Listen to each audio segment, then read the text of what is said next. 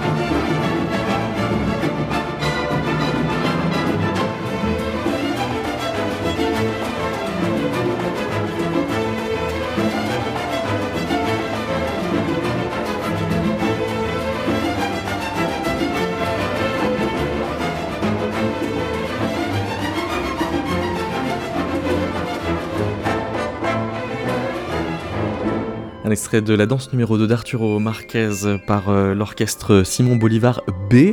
Alors, Alix Saroui, bonjour. Bonjour. Il y a deux orchestres Simon Bolivar en fait. Il y a le A et le B. Il y en a deux, en effet. Euh, le B, c'est celui que nous connaissons, c'est celui qui fait les tournées mondiales qui ont une grande renommée. Le A est en fait une orchestre de seniors. C'est les professeurs en fait de tous ces jeunes élèves grands musiciens que nous voyons avec le B. Donc le A, c'est la même chose mais en plus vieux. D'accord. Euh, on, entend euh, beaucoup parler d'El Sistema dans, le milieu de la, musique classique, mais on entend, euh, pour ainsi dire, jamais les musiciens de eux-mêmes. votre méthode, puisqu'elle est sociologique, est de sonder les, motivations des acteurs eux-mêmes. Comment vous vous y êtes pris? Vous êtes allé sur place? Alors oui, moi j'ai fait une thèse de doctorat en sociologie de, l'art et de la culture, plutôt sur la musique. Euh, ce qui m'intéresse avant tout, c'est euh, les acteurs et les interactions humaines entre êtres humains, justement. Et donc, j'ai voulu étudier euh, toutes ces interactions au niveau de l'enseignement de la musique au Venezuela, puis au Brésil, puis au Portugal, dans une façon un peu comparative. Pour le Venezuela, euh, concrètement, ce qui s'est passé, c'est que tout d'abord, j'ai pas souhaité euh, rester à Caracas, qui est le lieu où tout le monde va, euh, que ce soit des invités ou que ce soit des, jeunes chercheurs comme moi. On reste surtout à Caracas, on voit les orchestres que tout le monde va. J'ai pas souhaité faire ça, donc au moment du contact, j'ai dit ça à El Sistema, je voulais aller un peu dans d'autres coins du pays. après beaucoup de discussions, euh, j'ai choisi, nous avons choisi de commun accord la deuxième grande ville qui s'appelle Maracaibo, qui est du côté ouest du Venezuela, près de la Colombie. Euh, et tout mon objectif, ça a été de me centrer sur une seule école. On appelle ça des nucleus. Euh, et donc de voir tout ce qui se passait dans cette école-là. Donc ce n'est pas une école modèle, ce n'est pas une école très connue, ce n'est pas là où tout le monde va. C'est un territoire parmi d'autres. Il ne fait pas non plus office de réalité pour tous. C'est un contexte très spécifique. On pourra en parler. Euh, Mais alors, c'est quoi une nucléose c'est, euh, Ce serait quoi l'équivalent euh, français? Ce serait une école dans laquelle on met beaucoup de musique Ou bien c'est toutes les écoles vénézuéliennes qui ont beaucoup de musique? Non. C'est, une, c'est un espace physique où il n'y a que de la musique géré par El Sistema et dans lesquels euh, les enfants vont euh, beaucoup de temps dans la semaine, mais qui est un lieu alternatif à l'école. Exactement. Au Venezuela, au contraire dans Europe, dans la plupart des pays, nous avons des cours euh, d'éducation normale, formelle le matin, et l'après-midi, les temps sont libres ce qui fait qu'il y a beaucoup de rues pour ceux qui n'ont rien à faire. et pour les parents qui veulent éloigner leurs enfants de la rue, il y a la solution, par exemple, de, ces nucléos. Donc, on met son enfant de 1h jusqu'à 6h de l'après-midi, de façon gratuite euh, pour jouer de la musique. Si on reprend la phrase de Gilles Delbar de tout à l'heure, l'enjeu premier pour ce qui est de Demos est d'agir sur les mécanismes de reproduction sociale en permettant à ces jeunes de construire des compétences inattendues, susceptibles d'enrichir leur capital culturel. Le fait de se retrouver dans Nucléos, on vient capter des compétences inattendues? De fait, oui, inattendu est toujours un mot. Euh, inattendu. Pourquoi ce serait inattendu pour certains et pas pour d'autres euh, On peut comprendre, mais ça peut être aussi un jugement déjà de base. Euh, il se trouve que c'est quand même des êtres humains et donc qui ont toutes les possibilités d'arriver où ils veulent si on leur donne la possibilité. C'est peut-être ça qui est inattendu, c'est la possibilité de, de, de, l'instrument, quoi, l'outil nucléose dans un quartier très défavorisé comme l'était celui que j'ai étudié à Santa Rosa de Agua, à Maracaibo ce qui s'y passe, euh, c'est en fait très, très concret et très. Il y a beaucoup de boulot, quoi. C'est-à-dire que c'est des, des, des, adultes, les professeurs, des directeurs. Il y a aussi des femmes de ménage. Il y a de la sécurité au Venezuela parce que c'est assez dangereux. Et il y a surtout beaucoup d'élèves. Celui que j'ai étudié avait 263 élèves. Et ces élèves ont six jours par semaine, donc cinq après-midi et une matinée, parce que le samedi est aussi employé pour ça. La possibilité de venir, ils ne sont pas obligés de venir, mais ils ont la possibilité de venir une fois qu'ils sont inscrits, euh, apprendre de la musique. Et donc il y a des cours, il y a des cours fixes, il y a des cours de tout type, individuels, collectifs, en orchestre, différents niveaux d'orchestre, des cours de chant, des cours de théorie, des cours de rythme. Donc euh, oui, il y a un apprentissage culturel, si c'est ça que vous voulez dire. Est-ce que c'est un cursus sanctionné par des examens? Absolument pas. Euh, la notion d'examen n'existe pas. Euh, et en même temps existe, c'est-à-dire que pour monter euh, d'un grade à l'autre, d'un orchestre à l'autre, d'un niveau à l'autre, il faut passer des auditions. Et donc les auditions, c'est le nom qu'on a donné à ces, ces examens ce que je veux dire par là, quand je dis qu'il n'y a pas d'examen, c'est qu'au bout d'une année, vous n'êtes pas obligé de faire un examen. Pas, ça n'existe pas. Par contre, si vous sentez que vous voulez évoluer vers l'orchestre euh, suivante ou vers un autre niveau, ou même une autre école, vous faites, oui, des, auditions. Vous êtes face à un jury. Et ça, c'est très aussi très intéressant à observer parce qu'ils ont une façon spécifique de le faire. Noémie euh, Lefebvre, quand vous entendez euh, parler d'El Sistema, qu'est-ce que vous auriez envie de, faire venir en France de ce modèle-là?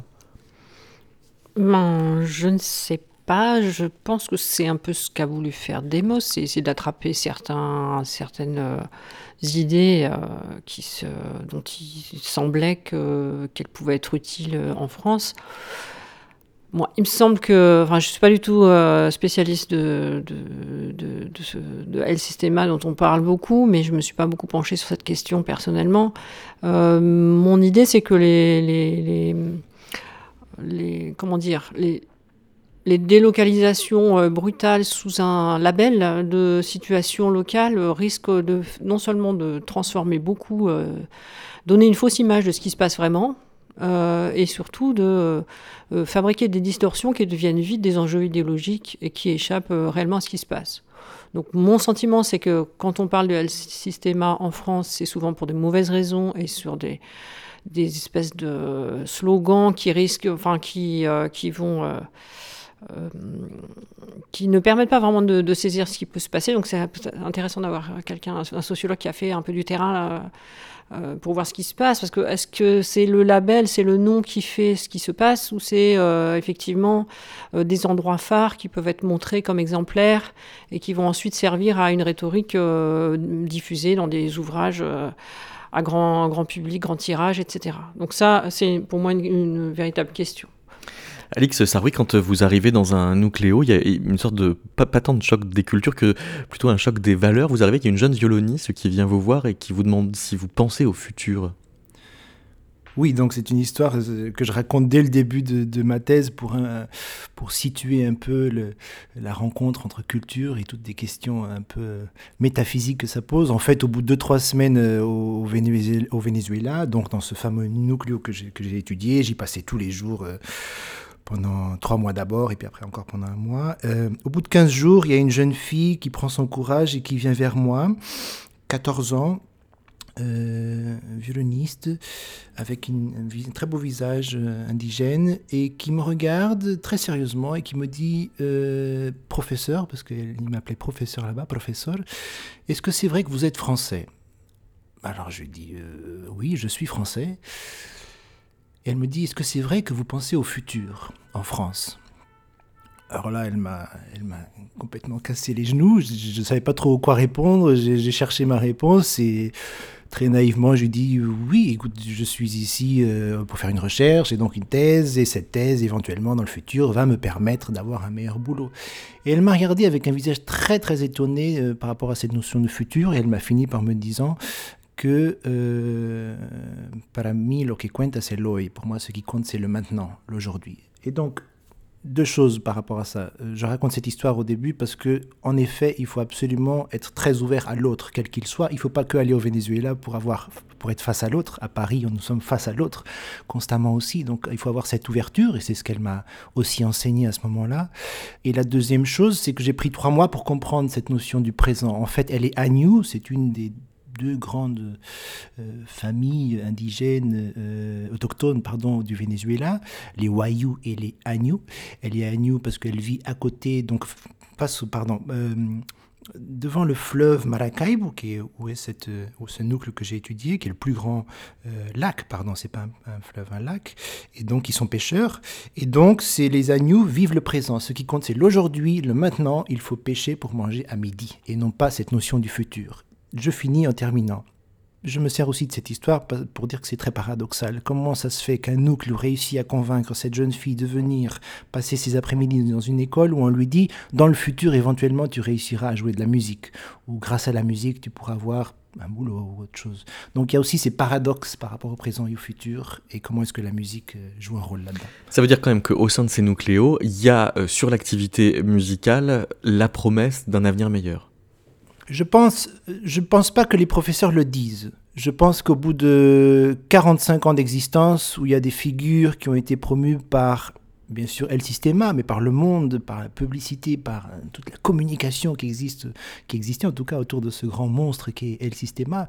Il y a des figures qui sont comme ça euh, des héros, et, tant mieux. Nous avons tous besoin de figures euh, à suivre. Donc je pense bien sûr à Doudamel, mais bien d'autres. Souvent on me parlait, alors je vais peut-être me tromper, mais je pense que c'était un contrebassiste qui venait du même nucléo et qui ensuite est parti étudier ici au Conservatoire de Paris. Donc moi qui étais français, toujours on me disait ça. C'est lui mon exemple, je veux le suivre lui. Donc oui, il y a une volonté de futur. Nami euh, Lefebvre, vous, vous vivez à Lyon. On va écouter une partition qui s'appelle Lyon de Franz Liszt.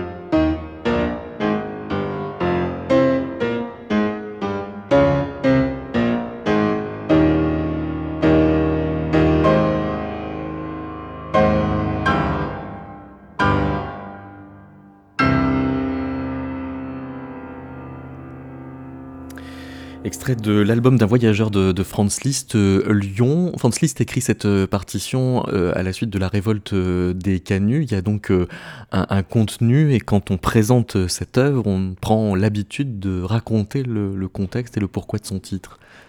Oui. Et alors, quelle valeur il a ce récit-là pour partager la musique?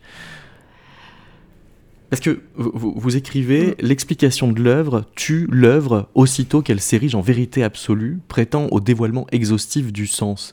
Comme si le fait de raconter que cette partition qu'on vient d'entendre euh, se rapporte euh, à euh, un contexte social qui est la révolte des canuts pouvait arrêter un peu l'imaginaire que l'on pourrait euh, projeter sur, euh, sur cette œuvre musicale quand on l'écoute euh, nue de tout avertissement? Bah, En fait, ce que je veux dire par là, c'est simplement que le, le, langage sur l'œuvre n'épuise pas l'œuvre. C'est pas très nouveau. ça ne veut pas dire qu'il n'y a pas de langage autour à, à, produire. D'ailleurs, j'en ai produit justement sur cette œuvre-là, puisque ça m'a intéressé d'écrire un article sur la musique de résistance et notamment à l'occasion de, la présentation de cette pièce à Lyon. Donc euh, c'est bien que je pense qu'il y a euh, beaucoup de, évidemment de paroles à avoir autour, de, autour du son, comme il y a de la parole aussi à avoir autour des tableaux. Euh, mais c'est pas le guide de musée qui va faire le tableau, c'est pas le présentateur de concert, euh, soit-il le plus érudit, qui va ou le plus pédagogue, qui va épuiser ce qu'on entend, ce qu'on voit. C'est-à-dire que finalement, on peut, on peut se dire aussi que si Liszt écrit cette pièce, c'est qu'il préfère ce médium, l'écriture, et c'est son médium à lui euh, pour dire quelque chose que les canuts n'auront pas dit eux-mêmes, que les journaux n'auront pas dit eux-mêmes, que d'autres. Voilà, c'est un mode d'expression en fait qui ne sera pas remplacé par un autre. Donc c'est la limite en fait de la conférence avant concert ou après concert ou de, euh, de, l'article critique, etc. qui sont des qui sont euh, pour moi à penser presque comme des, des petites œuvres en soi, c'est-à-dire des, des, petites perfections qu'on fabrique euh, autour, mais qui ont leur propre registre. Et c'est effectivement aussi un jeu intéressant. quand on écrit une thèse, par exemple, de musicologie ou d'histoire de la musique, c'est de fabriquer une belle thèse, dans le sens pas de la beauté parfaite, mais euh, qui, c'est-à-dire qui trouve son sens en elle-même aussi dans sa forme, dans ses, dans, ses choix de vocabulaire, ses registres, ses catégories, etc.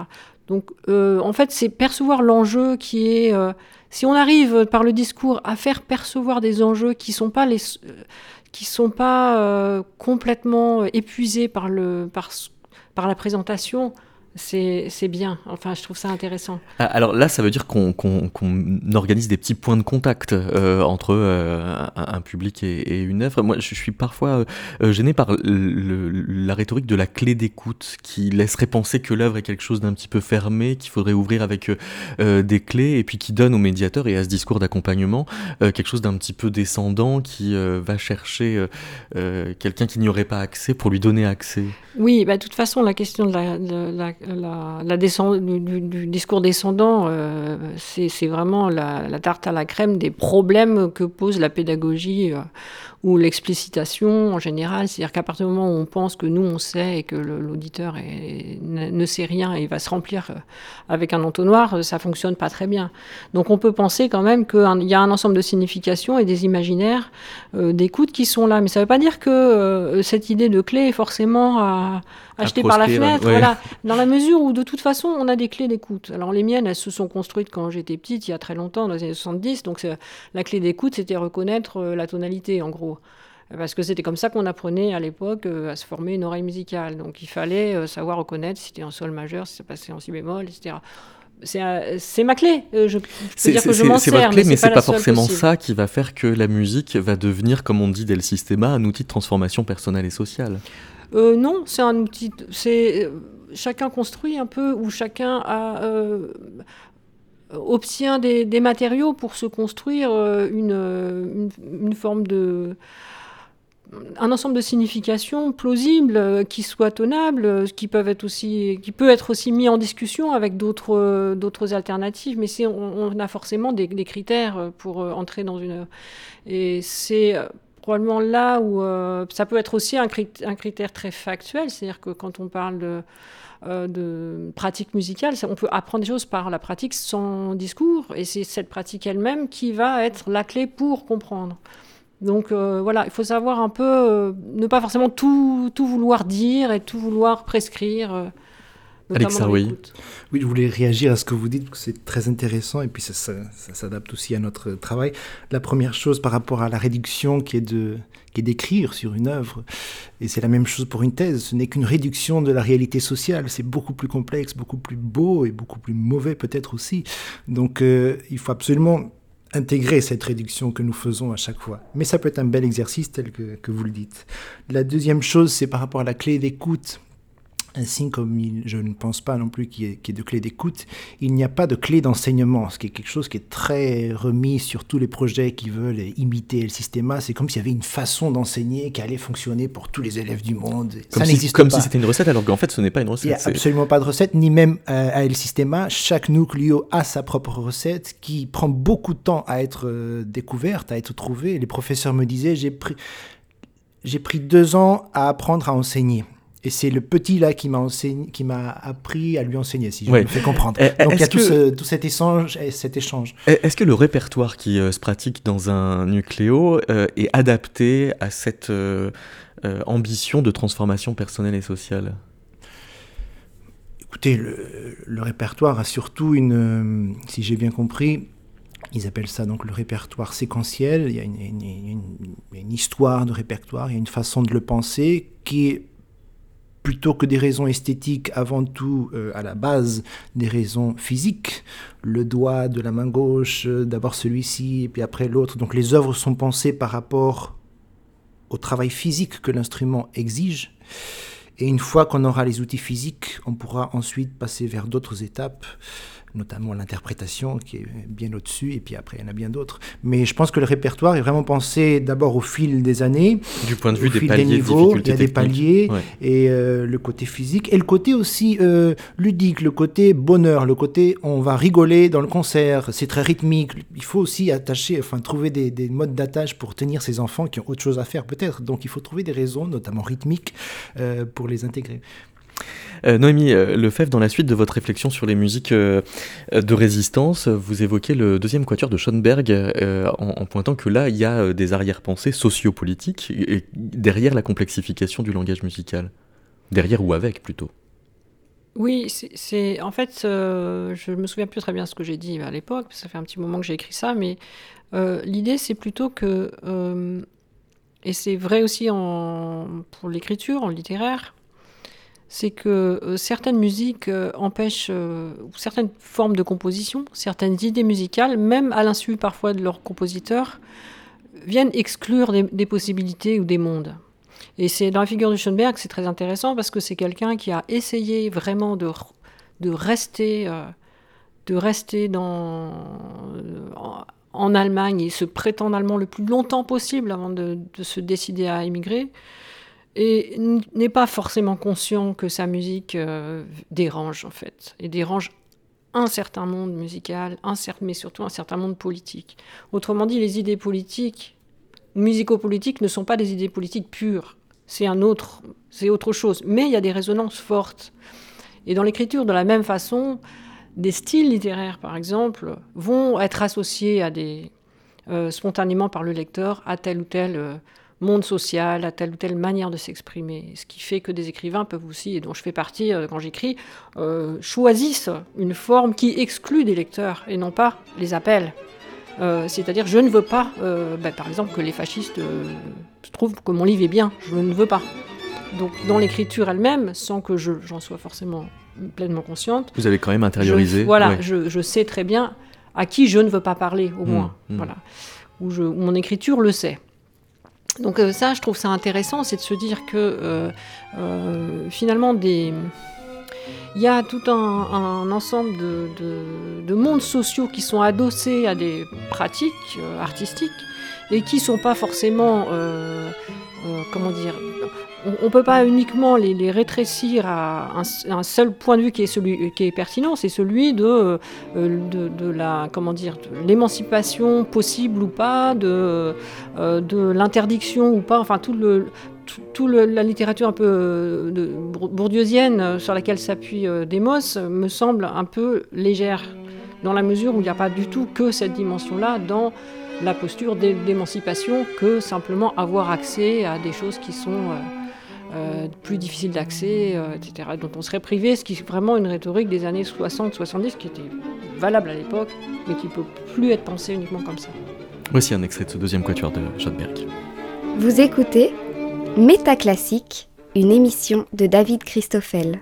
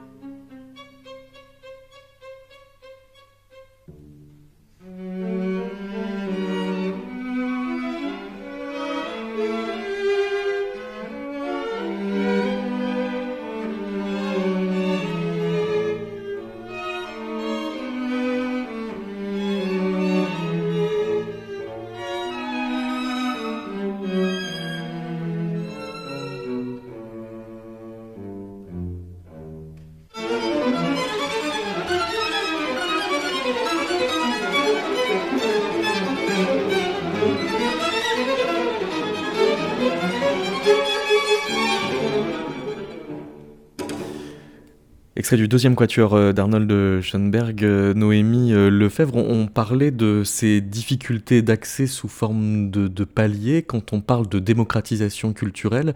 Est-ce que ça veut dire qu'on se condamne à pyramidaliser l'accès au répertoire en quelque sorte? Non, je, pense en fait qu'on ne peut pas raisonner, en tout cas pour le cas de la France, sans tenir compte de l'immense poids que peut avoir l'histoire des politiques musicales et des politiques culturelles dans leur globalité qui fonctionnent depuis André Malraux, et même s'il y a eu évidemment d'autres paradigmes qui sont intervenus depuis, sur le mode de la démocratisation d'abord. Alors ça ne veut pas dire qu'il n'y a, pas d'autres modes, mais ce mode-là est encore extrêmement actif. Et c'est donc c'est l'idée que toute politique publique culturelle doit œuvrer pour euh, l'accès de tous euh, à la culture. Oui, alors la question après, c'est de savoir qu'est-ce que c'est que cet accès. Qu'est-ce que... Il y a eu plusieurs étapes. Une première étape étant euh, de dire, ben, le premier accès, c'est de permettre la rencontre avec les œuvres. C'était toute la politique d'action culturelle qui a été en fait très critiquée, en, notamment en 68, mais les critiques ont commencé à, à apparaître dès 64. Euh, et dont les critiques disaient mais il suffit pas d'être en face d'une œuvre pour euh, être émancipé par cette œuvre, ce qui est absolument vrai en fait, on le sait très bien. Donc euh, et puis est-ce que l'œuvre elle-même est de la finalité même de, la politique culturelle? Donc ça aussi c'est une question. Est-ce que c'est une politique patrimoniale de maintien du patrimoine, de développement d'un patrimoine, et qui serait auquel le, public, au sens le plus large, donc la population, la société française, devrait accéder? Euh, accéder, ça veut dire aussi euh, bah, dépendre d'une ouverture possible d'un endroit où seraient euh, cachées les œuvres magiques qui nous viendraient, d'un seul, coup, viendraient nous concerner. or, on peut aussi réfléchir en termes de pratiques, de pratiques qui sont, seraient pas nécessairement modélisables sous une seule forme. Et je pense qu'un des euh, problèmes qu'on peut soulever avec Demos ou El Sistema tel qu'il est, euh, tel qu'il se présente euh, ici en France, tel qu'il nous est présenté, c'est que ce serait le seul modèle.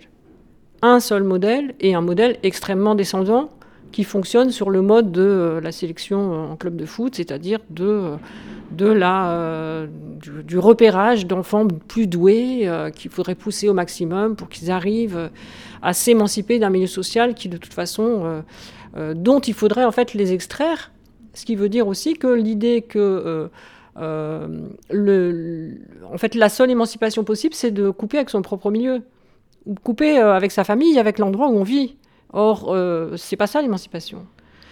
Et là, à mon avis, il y a un problème qui est un problème très 19e siècle, c'est-à-dire que l'émancipation individuelle est toujours le modèle bourgeois en fait, que qu'intègre parfaitement l'État actuellement. C'est-à-dire que ben, si tu réussis, euh, la vie euh, on sera transformée pour toi, et puis ben, tant pis pour euh, ce qui est autour. Donc pour moi, c'est un problème, en fait, cette image du virtuose de virtuosité, parce que si on regarde bien ce qui se passe dans l'enseignement musical, dès qu'on partant de l'idée du groupe, donc euh, peut-être la bonne idée de Demos et de Sistema, c'est de partir du groupe, de l'orchestre, du jeu ensemble, de, la fabrication aussi de l'idée qu'on va, qu'on se déplace, qu'on ne fait pas venir dans une institution, mais qu'on crée une institution, ou qu'on déplace l'institution à l'endroit où euh, on peut faire quelque chose en groupe.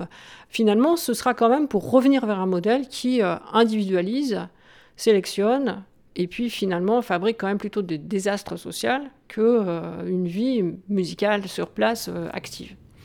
Avec euh, la, question de la culturation aussi qu'on aura peut-être l'occasion d'approfondir tout à l'heure. D'abord, une question du bibliothécaire et éditeur Omer Corlet pour Alix Saroui bien sûr, la question que je me posais, c'était par rapport au, projet Demos. El Sistema et le projet Demos. Qu'est-ce qui fait la différence, ou du moins ce qui fait la différence, peut-être entre le contexte sud-américain, proprement dit, et le contexte européen? Les Européens voient toujours l'orchestre comme une structure l'orchestre symphonique comme une structure vieille, euh, hiérarchisée, verticale, par une opposition à la société qui serait plus horizontale dans, sa, dans son mode de relation.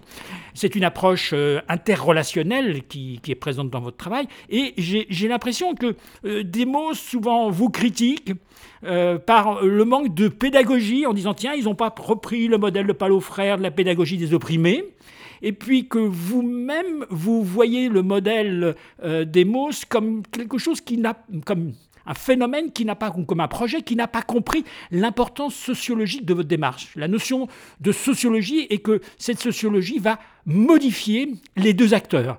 L'acteur euh, des jeunes qui viennent là et des familles, parce que c'est pas simplement les jeunes, vous montrez bien que c'est un, un, groupe global, une, comme on dirait au sens de Mauss, une société globale, une société d'ensemble qui va se trouver euh, modifiée, mais qui va aussi modifier le corps enseignant, inventer euh, une interrelation entre les deux, que vous ne définissez pas comme une pédagogie, ni comme vous vous projetez pas comme un modèle, mais vous faites confiance aux acteurs sociaux dans leur capacité de s'écouter, de se comprendre et de trouver les solutions. Donc on n'est plus dans, un modèle fondé, ou du moins la notion d'orchestre qui est présente, n'est plus euh, comme un, modèle extérieur qui vient s'imposer à une communauté, mais plutôt une communauté de musiciens qui se met ou qui rencontre une autre communauté qui est la communauté sociale vénézuélienne, par opposition au modèle français ou occidental, où on est encore comme un corps, plus exactement, le corps enseignant ou le corps des enseignants de la musique qui rencontrent euh, une population, un groupe, euh, une sociologie, mais qui n'a pas la même euh, articulation en termes de collectivité.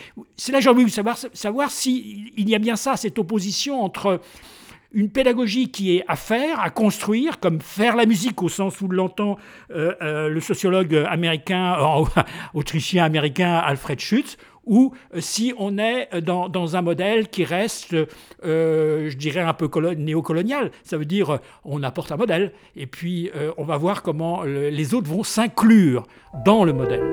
Alex Saroui. Oui, tout d'abord, je ne me considère ni spécialiste d'El Sistema et encore moins de Demos, que je ne connais beaucoup moins. C'est-à-dire que El Sistema, j'ai quand même eu la chance de pouvoir y être, de travailler, d'être sur le terrain. Demos, beaucoup moins le cas, peut-être en 2009-2010, mais c'était il y a longtemps, donc je ne pourrais pas trop faire cette comparaison-là. Quand même, je pense qu'on peut réfléchir ensemble.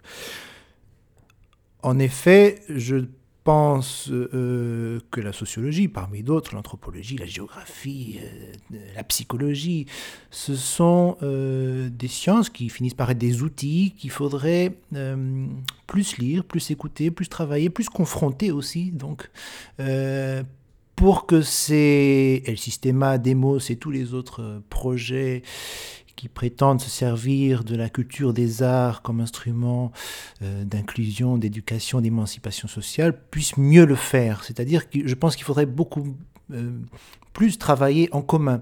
Ce n'est pas une revendication de ma part. Les professeurs sur le terrain en demandent, mais en demandent beaucoup. Ils se sentent un peu, euh, surtout en Europe, seuls face à un contexte qu'ils ne connaissent pas. Ils ne viennent souvent pas de ce contexte-là, de ce milieu social, économique, des problématiques que ça a. Et donc, ils ont des difficultés à euh, communiquer, à être. Euh, et l'être peut être très symbolique aussi, hein, la façon de s'habiller, comment on s'habille dans certains lieux, comment on parle, le langage. Ensuite, la musique, ils l'ont, ils savent, ils ont appris la musique, peut-être au conservatoire, ce qui peut déjà en soi être un problème. Donc, euh, toutes ces problématiques-là, je pense que ma thèse déjà donne certains outils pour réfléchir à tout ça et qu'il y ait plus de dialogue entre les arts et les savoirs. Ensuite, euh, bien sûr qu'il n'y a pas euh, de, façon de faire. Les Vénézuéliens disent modelar, modelar, modelar, donc modeler, comme si l'être humain face à nous, l'élève, mais le professeur ici et le directeur et le quartier étaient des pâtes à modeler, qu'on peut modeler et retravailler. Et le modeler, c'est pas qu'avec nos mains, il y a les mains sociales, il y a, il y a tout un contexte qu'il faut absolument comprendre, donc c'est tout ça. Ensuite, le poids symbolique de l'histoire, telle que vous le disiez, euh, de euh, la culture, mais aussi de l'éducation musicale en France, est très important. Qui sont, les, qui sont les institutions, comment elles fonctionnent, quel est leur poids, quels sont les combats internes entre directeurs, entre financeurs, entre égaux, tout ça existe, et pas qu'en France, partout dans le monde. Donc il faut absolument comprendre tout ça pour ensuite mieux le travailler. Et puis pour finir, euh, oui, le faire, l'action, euh, ce qui compte dans tous ces cas-là, c'est vraiment l'action. L'action ayant tous les outils dont je parlais avant, l'action qui s'adapte, l'action qui cherche.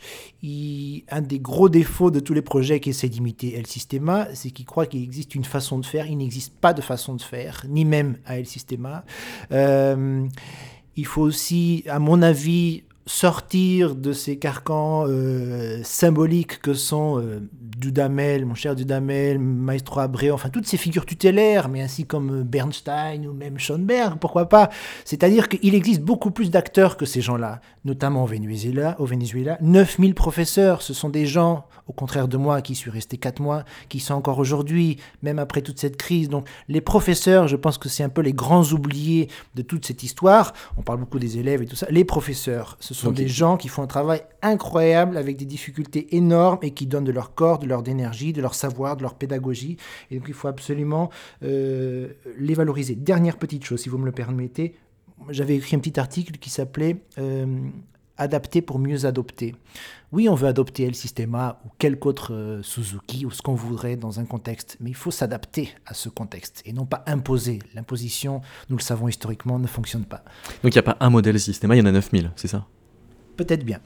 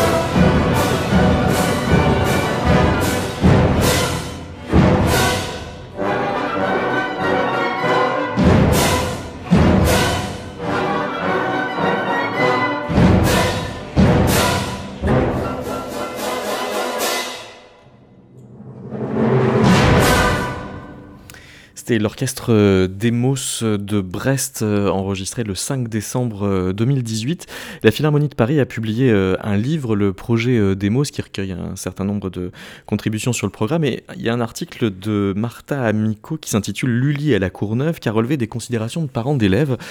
par exemple, une mère qui dit En musique classique, je connais, je connais par exemple Edith Piaf, je l'aime beaucoup parce qu'en fait, sa fille joue Edith Piaf à la flûte et pour elle, la musique classique, c'est ce que l'on apprend à sa fille jouer euh, à la flûte. Il y en a une autre qui dit La musique classique, c'est la musique de France. Non, je ne la connais pas. Nous, on vient du Maroc. Ce qui est repris positivement par une autre mère qui dit Demos permet à nos enfants de toucher aux instruments classiques. C'est leur offrir l'histoire de France. C'est leur permettre de connaître l'histoire culturelle française et toucher du doigt, reconnaître la richesse de la France. C'est-à-dire que euh, ça fait de la musique de tradition euh, classique occidentale une musique parmi d'autres, qui est l'autre culture que celle avec laquelle on vit en France, par exemple. Oui, euh, bah, ça, au moins ces phrases-là laissent présumer qu'il existe une autre musique, Donc, ce qui n'est pas forcément euh, une évidence euh, dans les... quand on regarde l'histoire des politiques publiques, cette pensée-là, c'est qu'il euh, y a au moins une autre musique, voire plusieurs. Et de la même façon que dans les écoles, en quatrième, on pourra dire à un conseil de classe, ah, il parle pas très bien français. Oui, mais il parle cinq langues, donc il parle très bien français en fait, aussi par rapport à toute la richesse. voilà. et, de sa le prof, lui, ne connaît pas qui, qui, parle arabe dans les quels sont les, les, les profs qui, qui, parlent arabe alors que la moitié de leur classe parle arabe couramment et l'écrivent. Donc cette question-là, c'est aussi de, enfin c'est toute la question de la médiation actuellement qui se pose, c'est avec de quoi, euh, de quelle culture on parle? En fait, de quelle culture, à qui elle appartient et euh, plus prosaïquement, euh, quelles institutions la portent et de quel droit. Et il me semble que dans tout ce projet euh, d'EMOS, qui est un projet typiquement de démocratisation musicale, culturelle, l'évidence, c'est que des institutions publiques qui vivent de la subvention publique ne peuvent pas être totalement légitimes si elles ne s'ouvrent pas à l'ensemble de la société. Et sans aucune autre euh, partie euh, que celle-là, ça suffit à penser, ça a été mis en place, alors pas sous cette forme-là, mais dès les années 60-70, euh, il y a eu des démarches d'animation musicale qui étaient une partie de la politique musicale en France, avec l'idée que cette musique qui est celle, non pas forcément la musique française, mais la musique en tout cas institutionnelle de l'enseignement en France et aussi de la diffusion, euh, et ben cette musique-là ne pouvait pas, ne pouvait pas concerner uniquement une, infime partie de la population.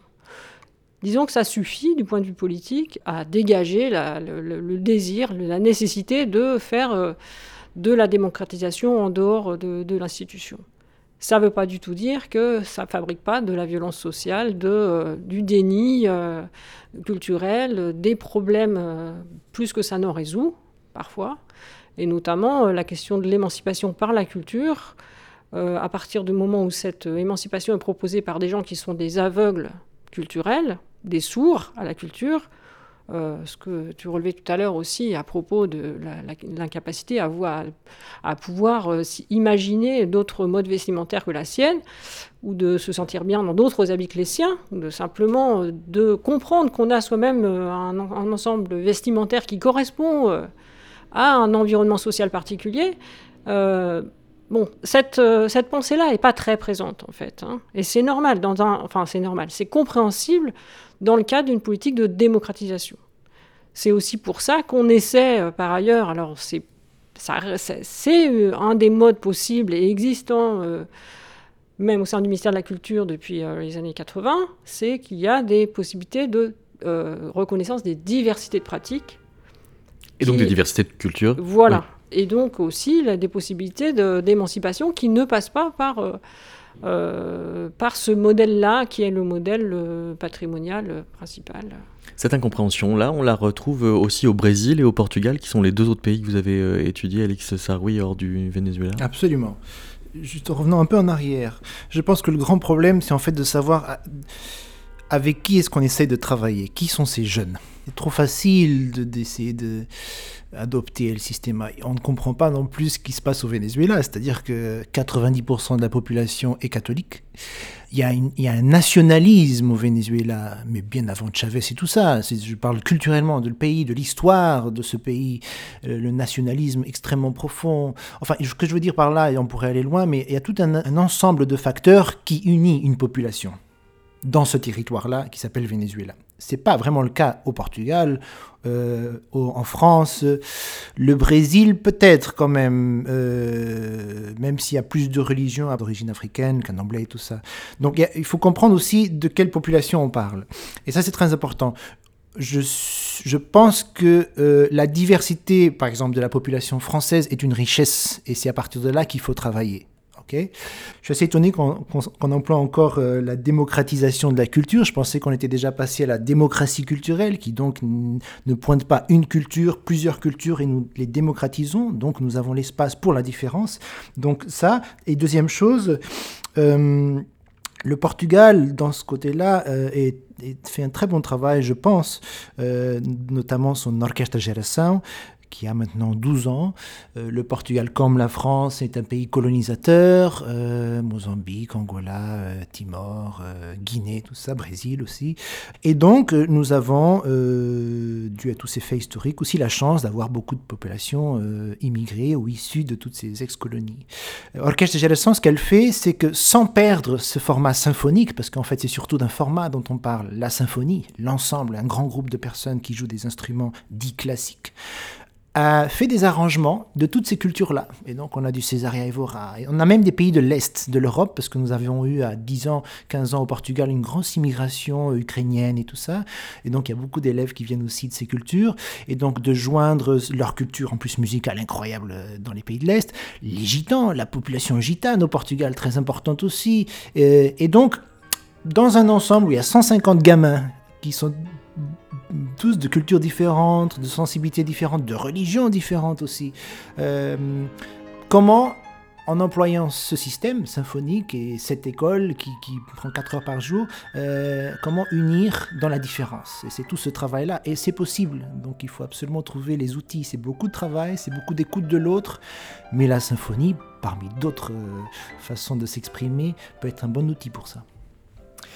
On va euh, se quitter avec euh, une œuvre de Ricardo Castro. Vous pouvez peut-être euh, nous dire qui est-ce? Oui, on a beaucoup parlé d'El Sistema, mais en effet, j'ai beaucoup travaillé sur le Neojiba et puis sur l'orchestre Geração, donc au Portugal. Neojiba est un très beau projet de Salvador de Bahia, qui a aussi maintenant 11-12 ans, et qui est donc dirigé par Ricardo Castro, euh, qui a une carrière avant tout ça. C'est un pianiste de renom mondial, euh, brésilien de Bahia, très important, qui continue, je pense, encore à enseigner en Suisse aussi, très lié à la France.